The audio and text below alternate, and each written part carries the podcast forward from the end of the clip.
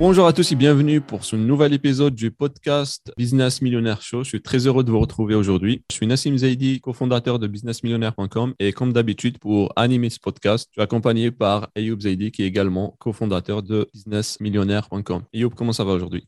Ça va super bien et euh, toujours aussi content de faire euh, ces épisodes-là avec toi. Et j'espère que nos auditeurs se portent bien également. Super. Bah écoute, moi aussi, je suis super content de te retrouver, de retrouver nos auditeurs également. Et avant de démarrer, petit rappel, si vous appréciez ce podcast, n'hésitez pas à nous laisser petite évaluation sur Apple Podcast, une évaluation 5 étoiles. Ça sera vraiment apprécié et ça va nous motiver à publier de nouveaux épisodes. Donc aujourd'hui, on va voir un sujet qui est très important, c'est comment fidéliser ses clients. Donc je pense que c'est un des sujets qui est vraiment sous-estimé, voire ignoré par beaucoup d'entrepreneurs, alors que ça peut être extrêmement rentable en fait de mettre un peu plus d'attention et de mettre en place des actions et des stratégies pour développer, pour optimiser, améliorer la fidélisation de ses clients. Donc, on va voir ça aujourd'hui. D'ailleurs, c'est un sujet en fait sur lequel on travaille énormément avec nos clients en coaching. En général, parmi les premières actions qu'on va mettre en place, c'est des actions de fidélisation parce que ce sont des actions à forte valeur ajoutée. Et Youp, je suis curieux pour toi. Est-ce que tu penses que la fidélisation client est importante et euh, comment est-ce que tu abordes cet aspect-là du business? Certes, c'est important, surtout pour quelqu'un qui a déjà pas mal de clients et qui ne démarre pas de zéro. Comme tu l'as dit, c'est quelque chose sur laquelle on travaille avec nos clients en coaching. Voilà, quand j'ai un client qui a certaines ressources, la première chose qu'on fait, c'est travailler sur la fidélisation des clients. Pourquoi? Parce que c'est l'un des éléments majeurs pour le développement d'une activité. Pourquoi? Parce que il faut savoir que le coût de la fidélisation et de la reconversion d'un client existant est d'environ 5 à 10 fois inférieur au coût d'acquisition d'un nouveau client voilà, les taux de conversion sur des clients en fait euh, déjà existants est de l'ordre de 60 à 70 alors que pour la conversion d'un nouveau client est d'environ 5 à 20% il est donc logique d'un point de vue rentabilité de faire encore plus d'efforts pour conserver les clients existants. Après, cela ne veut pas dire bien sûr qu'il faut négliger la prospection, loin de là. En fait, le secret, il réside dans l'équilibre entre les deux. Et c'est ce que la plupart ne font pas en fait. Oui, c'est une question d'allocation de ressources en fait. C'est-à-dire que euh, on va analyser un peu quelles sont les opportunités qui existent au sein de son business et ensuite on va allouer des ressources soit à la fidélisation ou la réactivation de nouveaux clients ou bien à la prospection. Et d'ailleurs, quand on regarde le gap en termes de taux de conversion, il est vraiment énorme. Hein, de passer de 5 à 20% à 60 à 70% Le gap, il est vraiment énorme. Et si on néglige cet aspect-là, ce segment-là, et que on travaille pas sur la fidélisation client, à ce moment-là, on passe à côté de déjà de beaucoup d'argent, mais également ça peut être très néfaste sur le long terme parce que un client qui n'est pas satisfait, bah déjà c'est un client qui va pas racheter, c'est un client qui va pas vous recommander ou pire, qui va vous donner des évaluations qui sont négatives. Donc c'est vraiment un aspect important à ne pas négliger. Et justement, on voit beaucoup d'entrepreneurs qui essaient un peu de générer plus de visibilité, de chercher plus de clients et négligent complètement leur base client existante. comme tu l'as bien dit, il faut un équilibre entre les deux. Maintenant, une question que peut-être on pourrait se poser, c'est c'est quoi exactement la fidélisation client? Est-ce que c'est que les clients soient satisfaits? Est-ce que c'est le fait de vendre plus à ses clients? Selon toi, comment est-ce qu'on pourrait définir la fidélisation client? Avant de définir qu'est-ce que c'est que la fidélisation d'un client, j'aimerais rebondir sur un point. C'est que nous, en coaching, ce qu'on fait la plupart du temps quand on a un client qui a déjà des ressources, c'est travailler sur la fidélisation d'un client. Pourquoi on fait ça? Je dirais, moi, presque à 100% des cas, on travaille sur la fidélisation. C'est parce que la plupart des entrepreneurs ne le font pas. La plupart, ce qu'ils font, c'est qu'ils courent derrière de nouveaux clients. Et c'est pas juste une histoire de rentabilité, mais c'est aussi une histoire d'être serein pour le moral quand on sait qu'on a une certaine base qui est là, qui est en place, des clients qui sont fidèles et qui sont prêts à acheter si on leur propose. Ça permet d'être bien et justement de travailler sur sa prospection en étant serein. D'ailleurs, ça peut être très épuisant en fait de passer son temps à courir derrière les clients. Ça peut être très épuisant et très frustrant, surtout si les résultats sont pas au rendez-vous. Et c'est bien dommage de passer à côté de ça, à côté de, beaucoup de ressources qu'on a justement parce que on n'a pas pris le temps de les développer. Voilà. Donc, euh, pour revenir à la définition de la fidélisation d'un client, pour moi, la fidélité du client est le résultat en fait d'une expérience positive continue associée à un bon produit ou service cela peut être aussi combiné à un degré élevé de valeur perçue. En fait, ce qu'il faut dire, c'est que la fidélisation n'est jamais acquise. C'est un processus qui ne s'arrête jamais. Voilà, la fidélisation de la clientèle ne va pas se résumer à une simple tactique de maintien de la clientèle. C'est bien plus profond que ça et on doit travailler dessus jour après jour. Mais c'est un travail qui va nous permettre d'avoir des feedbacks, qui va nous permettre d'améliorer le système de prospection derrière. D'ailleurs, en fait, euh, en parlant de ça, la fidélisation client, souvent, on a tendance à l'associer à la qualité du produit. Et on se dit que euh, bah, mon produit, il est bon, il est intéressant, bah, forcément, les clients euh, doivent rester avec moi, ils doivent être fidèles. Or que c'est pas du tout le cas, en fait. La qualité du produit, c'est qu'une partie, je dirais, du processus. On peut avoir un super produit et que derrière, on n'a pas une bonne expérience ou bien on met pas en place des actions qui vont faciliter aux clients l'utilisation et la mise en pratique du produit. Du coup, s'ils n'utilisent pas le produit, ils n'ont pas de résultat. Forcément, ça va réduire la satisfaction. C'est vraiment un tout, en fait. Avoir un bon produit, ça ne suffit pas. Vraiment, ça ne suffit pas. Oui, je suis d'accord avec toi. Il y en a même qui vendent leurs produits à un prix euh, raisonnable, on va dire, et qui se disent, OK, puisque je vends mon produit à ce prix-là, la concurrence le vend beaucoup plus cher, du coup, mes clients doivent rester avec moi. Alors, ça, ça marche pas, en fait, comme ça. Tu peux vendre ton produit plus cher que la concurrence et avoir une armée de clients qui sont là et qui achètent et qui achèteront toujours avec toi. C'est pas une histoire de Aussi. Voilà, et qui recommandent aussi, qui deviennent des ambassadeurs. On va en parler par la suite voilà, c'est ça la fidélisation d'un client. C'est pas avoir un bon produit, c'est pas le vendre à un prix qui est raisonnable et de se dire ça suffit, je ne peux pas donner plus parce que à ce prix-là, c'est tout ce que je peux donner. En fait, c'est se poser la question comment est-ce qu'on peut faire pour délivrer un maximum de valeur et dissocier la valeur qu'on délivre au prix qu'on demande? On a beaucoup de nos clients qui nous ont dit qu'ils étaient prêts à payer plus cher pour avoir un service de meilleure qualité. D'ailleurs, beaucoup de personnes sont prêtes à payer plus cher pour avoir un service de qualité. Et parfois, vous pouvez euh, vendre plus en ayant un produit cher qu'en ayant un produit qui n'est pas cher. Parce que si on va se positionner sur le prix plutôt que sur la valeur, on peut faire la première vente, mais euh, les clients vont jamais rester sur le long terme. Donc vraiment, c'est important de mettre le client au centre de la réflexion et de penser comment est-ce qu'on peut faire pour l'aider à obtenir les résultats qu'il désire avoir. Ça peut passer par, euh, par exemple, la création d'un écosystème qui va répondre à tous les besoins que les clients vont avoir à travers différents produits. Ça, ça permet d'optimiser et d'augmenter la fidélité client parce qu'ils savent qu'avec vous, ils vont pouvoir avancer sur le long terme et pouvoir répondre à tous leurs besoins. Et ce qui se passe en général, c'est que lorsqu'on répond à un besoin, par exemple, bah forcément, il y a de nouveaux besoins qui vont apparaître. Si on prend l'exemple euh, d'Apple sur euh, le dernier trimestre de 2021, je pense que 47% de leurs ventes, c'était l'iPhone. Or que l'iPhone, historiquement, c'était le produit le plus vendu. Et le fait d'avoir créé tout un écosystème, d'avoir rajouté de nouveaux produits, d'avoir même proposé des services, etc., ça a fait que bah, ils ont réussi à doubler en fait leurs ventes. S'ils n'avaient pas tout l'écosystème, déjà, par exemple, si on veut changer de téléphone, ce serait beaucoup plus facile parce qu'il n'y a pas l'écosystème. C'est beaucoup plus facile de changer, donc on perd des clients facilement. Mais également, cet écosystème-là, le fait qu'il existe, vient renforcer et améliorer la qualité du produit. Voilà, je suis tout à fait d'accord avec toi et c'est bien que tu prennes l'exemple d'Apple parce que un client fidèle, en fait, il va être enclin à payer beaucoup plus avec toi que de prendre le risque d'aller chez un concurrent. Quand tu as un iPhone, tu as un Mac, quand tu veux acheter une tablette, tu vas forcément penser à un iPad. Même si tu vois que la concurrence peut-être au même prix propose un meilleur produit en termes de fonctionnalité, même moins cher. Hein. Même moins cher, parce que si on parle de tous les produits que propose Apple et la concurrence, il y a des concurrents qui proposent sur le papier le même produit avec des tarifs qui sont extrêmement moins chers, de l'ordre de 4, 5 fois, deux fois moins chers que les produits d'Apple. Mais les clients d'Apple, ils achètent toujours chez Apple. Ils ne pensent même pas à aller chercher un autre produit. Il y en a, ils font des comparaisons, ils vont aller chercher des comparaisons, mais l'écosystème qu'a créé Apple va toujours pousser ses utilisateurs à acheter ses produits. Ça aussi, c'est la force du fait d'avoir une marque puissante et d'avoir aussi un marketing qui s'adresse non seulement aux anciens clients, mais aussi aux nouveaux. D'ailleurs, si on veut donner euh, un exemple parfait d'une entreprise qui met le client au centre de la réflexion, c'est par exemple Amazon. Amazon, ils sont obsédés par l'expérience client, par la satisfaction client. Et c'est ça qui fait que, par exemple, quand tu vas sur Amazon, le niveau de confiance, est élevé. Tout ça est dû grâce à l'historique, en fait, de toutes les actions qu'ils ont pu mettre en place justement pour améliorer la satisfaction client.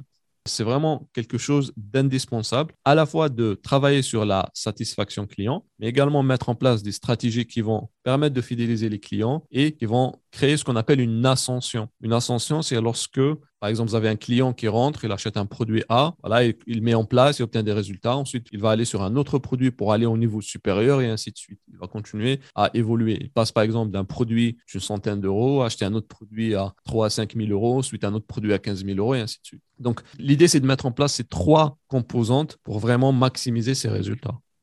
Clairement. Et vos clients, en fait, ils ont tendance à attendre de vous que vous leur proposiez toujours de nouveaux produits. Quand on parle d'Amazon, quand je veux quelque chose, je sais que je vais le trouver sur Amazon. N'importe quoi. Je sais que je vais le trouver sur Amazon. Vos clients aussi doivent avoir cette sensation de si j'ai besoin de quelque chose, je vais directement euh, chez telle personne, chez telle entreprise. Je sais qu'elle a ce que j'ai. Mais il ne faut pas aussi attendre qu'il vienne vers vous. C'est à vous aussi de proposer, que ce soit à travers des promotions, des réductions. Il faut toujours proposer, proposer. Parce que si vous ne le faites pas, il y a des clients qui ne savent même pas que vous proposez ce genre de produit. oui, ils ne le sauront pas. Ah oui, avec tout ce qu'on a maintenant, on reçoit des pubs de partout. On a tous les réseaux euh, sociaux et autres. Du coup, on reçoit beaucoup d'informations. Et voilà, si on ne voit pas que vous proposez tel produit, bah, on ne saura pas. Et je peux être amené, moi, comme client, à aller chercher la solution chez un autre parce que toi, tu ne l'as pas mis en fait euh, sous mes yeux, tout simplement. C'est ça, exactement. Donc, c'est important de développer une, panoplie de produits. Voilà ce qu'on avait dit tout à l'heure, un écosystème, et aussi de s'assurer que vos clients soient au courant de l'existence de cet écosystème. Et en général, on estime que vous allez avoir 20% de vos clients la loi de Pareto, qui vont générer 80% du chiffre d'affaires. Et donc, une des stratégies, on va voir ça plus en détail un peu plus tard dans cet épisode, les stratégies d'optimisation de la fidélisation client, justement, c'est de se focaliser sur ces 20% et s'assurer que bah, ces 20%-là ont une expérience qui est vraiment optimale. Et ça permet aussi, comme je disais, d'être serein. Quand on sait que 20% de nos clients actuels vont générer 80% du chiffre d'affaires, bah, on est plus serein. Les 20% derrière, on va les chercher, mais sereinement. Et ça nous permet aussi d'avoir un certain recul et de créer de meilleurs produits pour les anciens, mais aussi pour les nouveaux qui arrivent. Tout à fait, exactement. Maintenant, on peut se poser la question, pourquoi est-ce que c'est important? On a commencé déjà, on a donné quelques arguments qui expliquent pourquoi c'est important. J'aimerais qu'on développe un peu plus cet aspect-là parce que je pense que c'est vraiment fondamental. La fidélisation client, si on n'a pas ça dans son business, on ah, on va pas aller très loin. Mais vraiment, on va pas aller très loin. On va passer son temps à courir, à essayer de trouver à chaque fois de nouveaux clients. Et comme on l'a vu plus tôt, bah, trouver de nouveaux clients, c'est toujours plus difficile que vendre à des anciens clients. C'est vraiment essentiel et j'aimerais qu'on s'attarde un peu là-dessus et on vous explique pourquoi c'est vraiment important de fidéliser ses clients. Voilà, tu viens de le dire. En fait, la première et la plus importante, c'est que c'est plus facile de vendre à un ancien client que de chercher un nouveau client. Donc ça, c'est vraiment la première chose que vous devez vous mettre dans la tête, c'est que c'est plus facile. Tout à fait. Mais aussi, il y a d'autres aspects, c'est que quand vous avez un client fidèle, en général, il va vous recommander. Nous, on voit ça souvent dans le business, en fait. On a des clients qui nous recommandent, qui nous amènent d'autres clients. Même hein, la fidélité client, ça peut commencer avant même que la personne ait acheté. On a vraiment très souvent ça. À travers le premier contact les différents contacts que les gens ont avec vous, vous pouvez commencer à créer cette fidélité. On a eu ça récemment avec une de nos clientes qui avait une personne avec qui elle a parlé et qui lui a ramené trois autres clients. Et ça, on le voit très, très souvent. La fidélité client, elle ne commence pas au moment où vous allez euh, délivrer le produit, mais elle commence en fait depuis le premier contact que les gens vont avoir avec vous. C'est pour cette raison, vraiment pas négliger ça, cet aspect-là. Voilà, tu l'as assez bien dit. Euh, nous, on voit ça tous les jours, que ce soit avec nous ou avec nos clients. C'est que voilà, les clients qui sont fidèles, ils vont devenir des ambassadeurs. C'est-à-dire qu'ils vont nous ramener à travers le bouche à oreille de nouveaux clients, mais de manière très, très naturelle c'est les prospects qui vont venir vers vous. Et ils vont venir vers vous confiants et c'est eux qui vont vous démarcher.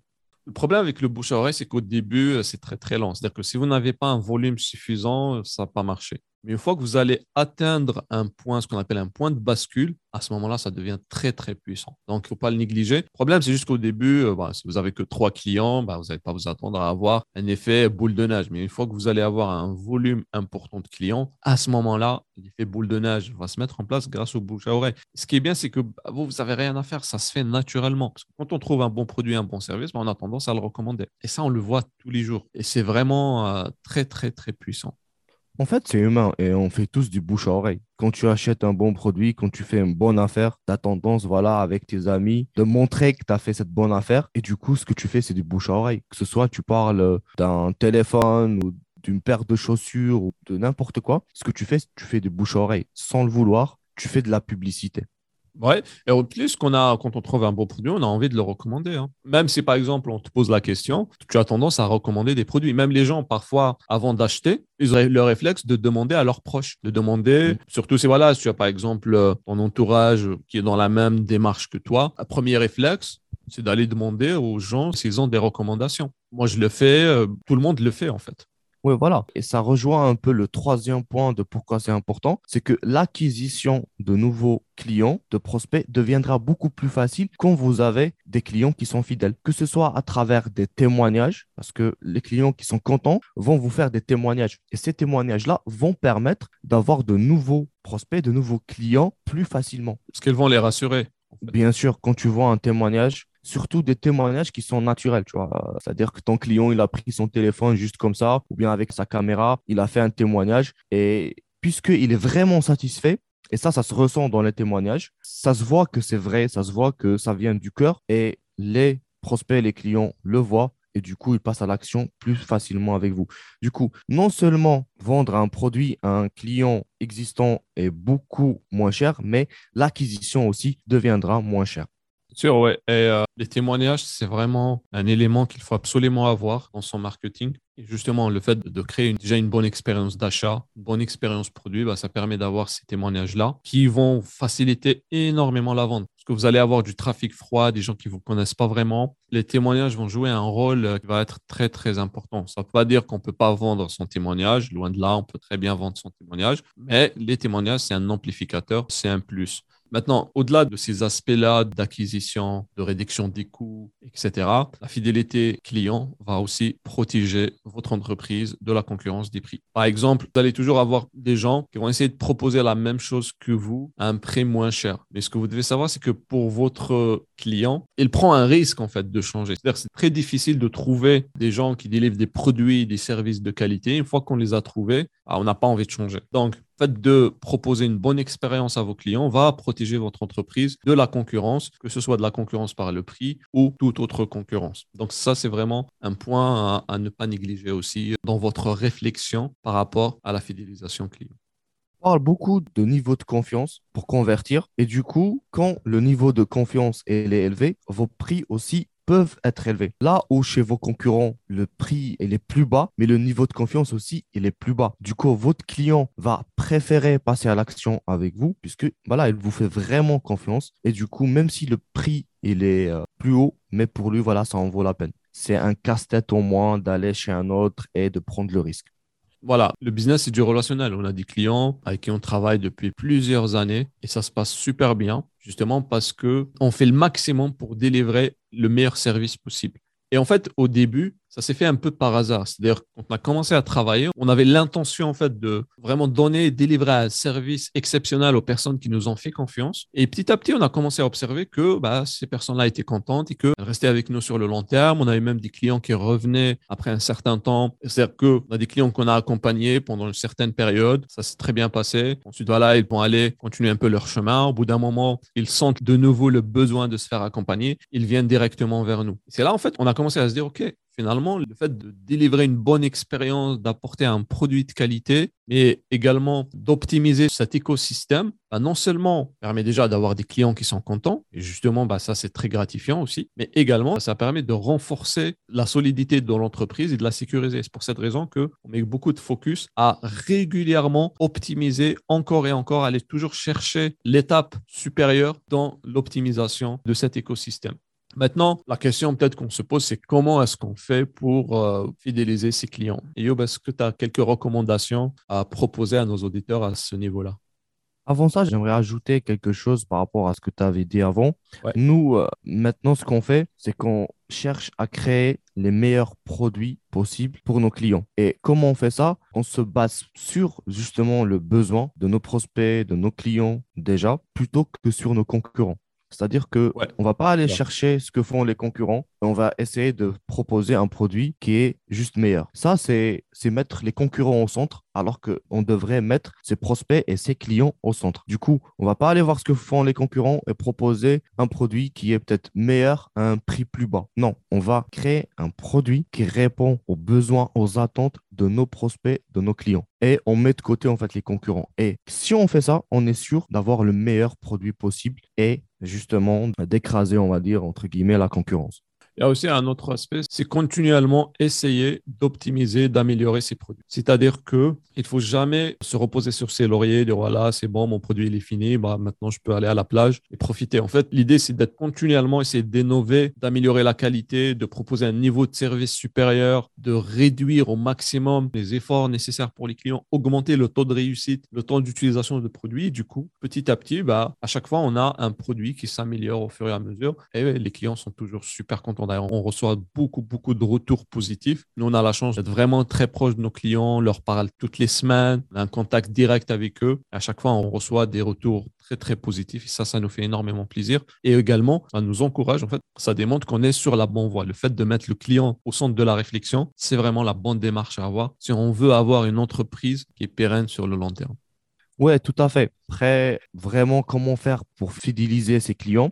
En fait, dans l'environnement concurrentiel d'aujourd'hui, sur Internet, la satisfaction du client n'est pas suffisante pour garantir cette fidélité. Les clients satisfaits, quelle que soit la marque, l'entreprise, ils vont toujours aller comparer les prix, voir le service des autres, la qualité et par la suite effectuer un achat. Surtout avec toutes les publicités maintenant qui existent et les ciblages avancés des algorithmes. On va dire que 63% des clients existants se désintéressent ou cessent de faire des achats avec l'entreprise parce qu'ils ont l'impression d'être négligés. Il ne faut pas oublier que le client est roi et il doit toujours se sentir important. Et du coup, pour moi, voilà, le premier conseil que je vais vous donner, c'est de toujours surdélivrer et de dépasser les attentes de vos clients. Et ça commence par réduire l'effort du client. Quand il achète chez vous, ça doit être facile, ça doit être naturel, le début, en fait, de la fin de ses problèmes. Et justement, le premier challenge est de faire en sorte que le client puisse utiliser le produit et obtenir les résultats souhaités rapidement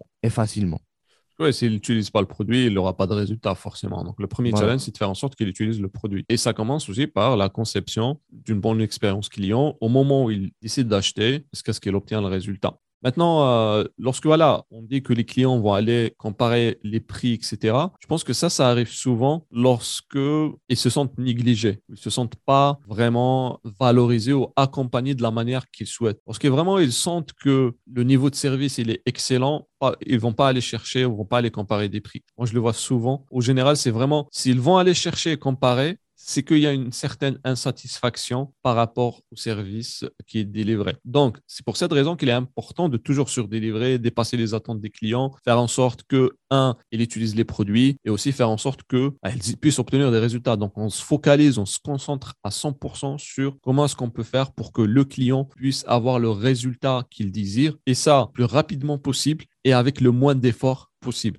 Donc, c'est votre responsabilité de faire en sorte que ça soit le plus rapidement possible, on va dire, et aussi avec le moins d'efforts. Plus c'est compliqué, plus euh, il va falloir faire beaucoup d'efforts, bah, il y aura moins d'actions et forcément moins de résultats. Moins de résultats égale moins de satisfaction, tout simplement. Ça commence par, euh, par des petits détails. hein. Bon, je Ouais. dirais pas des détails parce que surtout pour les formations en ligne, la plupart ne les regardent pas. Et ceux qui regardent, la plupart ne passent pas à l'action. Du coup, ça commence par là. Déjà, il faut se dire que techniquement, vos clients ne sont pas toujours bons. C'est-à-dire que il achète une formation, comment tu vas lui donner l'accès? Est-ce que c'est facile d'aller vers l'espace membre? Est-ce que les vidéos se chargent bien? Est-ce que quand ton client va regarder une vidéo ou bien va lire ton PDF, etc., qu'est-ce que tu fais pour l'inciter à passer à l'action? Parce que s'il passe pas à l'action, il n'aura pas de résultat. S'il n'a pas de résultat, voilà, ton produit, pour lui, ne sera, je vais pas dire pas bon, mais voilà, il n'a pas de résultat, du coup, il est déçu. Et ça commence par des petits détails. Il faut qu'il ait accès à sa formation facilement, rapidement, sans pour autant qu'il se casse la tête. D'ailleurs, c'est pour ça que nous, on a intégré euh, dans nos programmes beaucoup d'accompagnement personnalisé, beaucoup de soutien aux clients, justement pour leur permettre d'avoir de meilleurs résultats. Maintenant, Ça s'applique aux formations, mais ça s'applique aussi à d'autres produits. Si vous achetez un produit quelconque, il faut que l'utilisation soit facile. Il ne faut pas que ça soit très compliqué. Plus l'utilisation va être compliquée, moins il y aura de passage à l'action. Et moins les gens vont utiliser le produit. S'ils n'utilisent pas votre produit, ah, forcément, ils ne vont pas racheter chez vous. Enfin, ils vont peut-être racheter d'autres produits, mais en tout cas, la fréquence d'achat va être énormément, énormément réduite. Et justement, pour pouvoir surdélivrer et dépasser les attentes de vos clients, bah, ça commence par être à l'écoute de vos clients et de leurs besoins. Parce que l'amélioration du produit, ça commence déjà par connaître ses clients. Parfois, je vois des gens qui ne parlent pas du tout à leurs clients, qui n'ont aucune idée de comment ils utilisent leurs produits. Est-ce que ça marche? Est-ce que ça ne marche pas? Est-ce qu'ils sont satisfaits ou pas? Ils n'ont aucune idée. Or, le fait d'être à l'écoute, bah, ça, ça change énormément la donne parce que le fait d'être à l'écoute, bah, ça permet de régulièrement voir quelles sont les difficultés qu'elles rencontrent, quelles sont les difficultés récurrentes, voir y apporter des solutions, des optimisations. Et ça, forcément, ça va faire en sorte que le produit il est bon.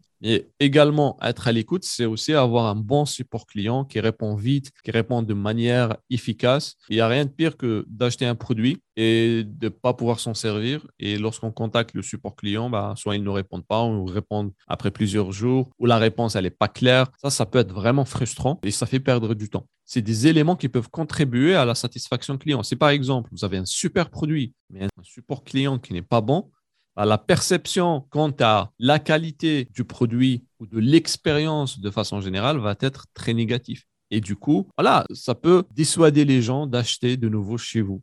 Franchement, ne pas avoir un bon support client, c'est se tirer une balle dans le pied et, voir dans la tête. Parce qu'il n'y a rien de pire de faire confiance à quelqu'un pour une première fois alors que tu ne le connais pas du tout. Derrière, tu achètes, il y a un problème avec ton produit, il n'y a pas de souci, tu contactes le support, tu n'as pas de réponse, ou bien tu as une réponse après 3 euh, jours, 4 jours, 5 jours.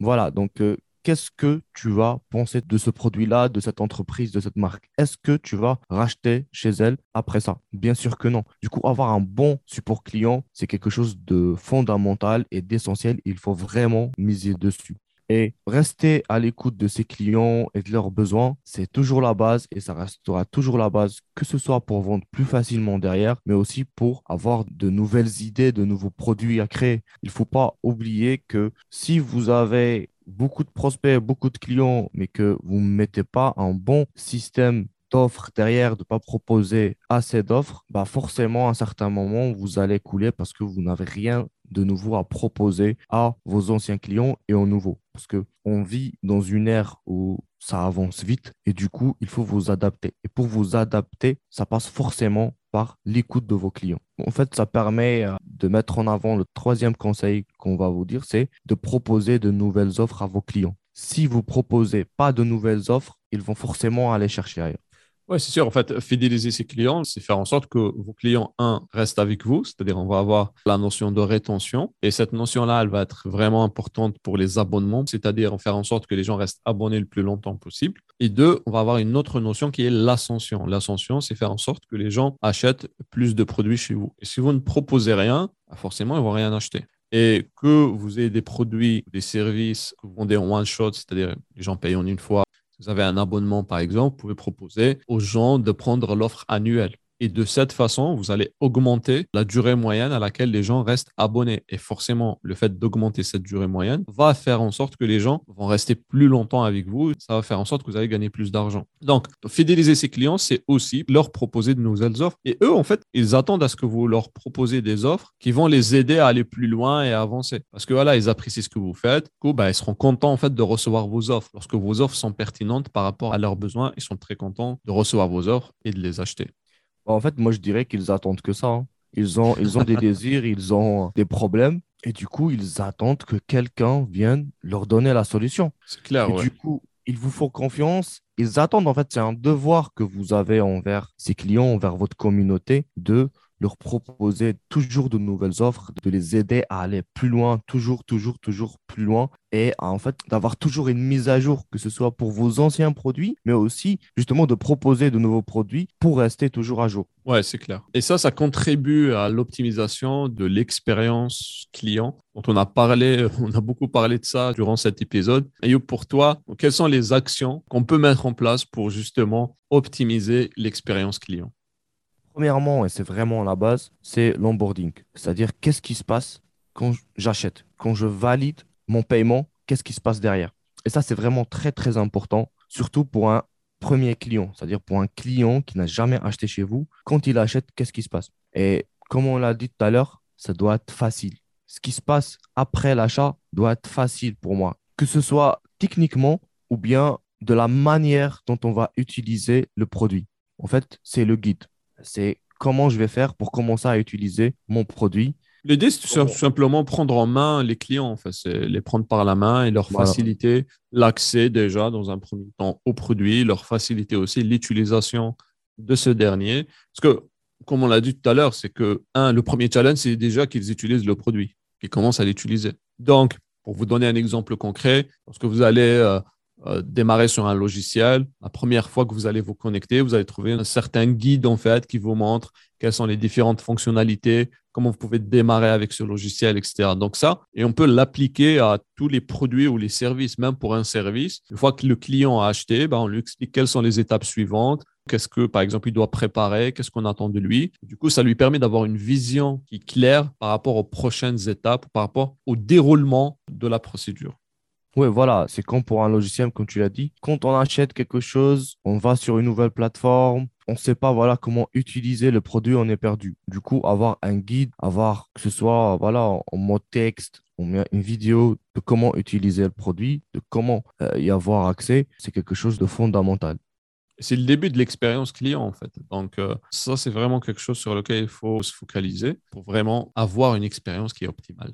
Yes. Après l'onboarding, la deuxième chose, c'est de mettre en place un système de suivi. Derrière un système de suivi personnalisé. Oui, surtout. Que ce soit voilà, pendant l'utilisation, mais même après l'utilisation du produit. Concrètement, c'est quoi? Envoyer peut-être un email pour demander, voilà, est-ce que ça va? Comment ça s'est passé l'expérience? Est-ce que vous avez obtenu les résultats? Est-ce que vous avez eu des problèmes quelconques ou autres? Et ça, ça permet de réactiver des anciens clients, des clients qui ont acheté, qui ont obtenu des résultats, mais qui ne sont pas allés plus loin. Et juste avec, euh, ça peut être un email, ça peut être un message euh, sur Messenger ou autre. Même un appel. Hein. Même, un appel aussi. On peut même appeler, tu vois. Ça permet vraiment de réactiver le client et derrière, il va être plus réceptif à ce que vous allez envoyer par la suite.